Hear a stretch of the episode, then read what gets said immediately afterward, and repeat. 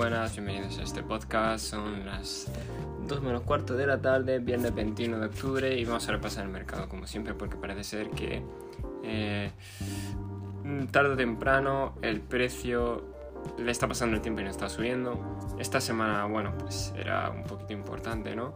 Eh, porque todavía no ha subido, está en pleno soporte y estamos viendo ya eh, a lo mejor un adelanto de lo que puede venirse en un futuro, ¿no? Que es que las alts están perdiendo soportes, eh, soportes muy importantes como DOT, por ejemplo, eh, perdiendo ese soporte quizás de los 646, 623.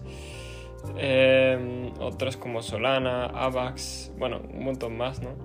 Eh, particularmente las criptos ahora están de caída, ¿vale?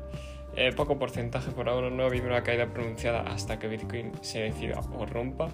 Así que va a estar interesante, ¿no? Como, como se va a decir el mercado, como ya comenté en mi Twitter, eh, van a resistir los buenos proyectos, los que tienen los fundamentales y otros van a desaparecer y van a dar muy buenas oportunidades de compra. Con respecto a los índices, no vamos a repasar el, el, el, Nasdaq, ¿no? El Nasdaq, pues, que, espérate que estoy viendo el semanal.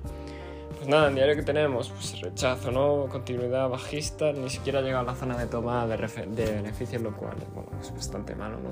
Pero seguimos pues, bajistas porque no está la situación para, para relajarse, la verdad. El SP500 sigue de la, misma, de la manera, continuación de estructura bajista.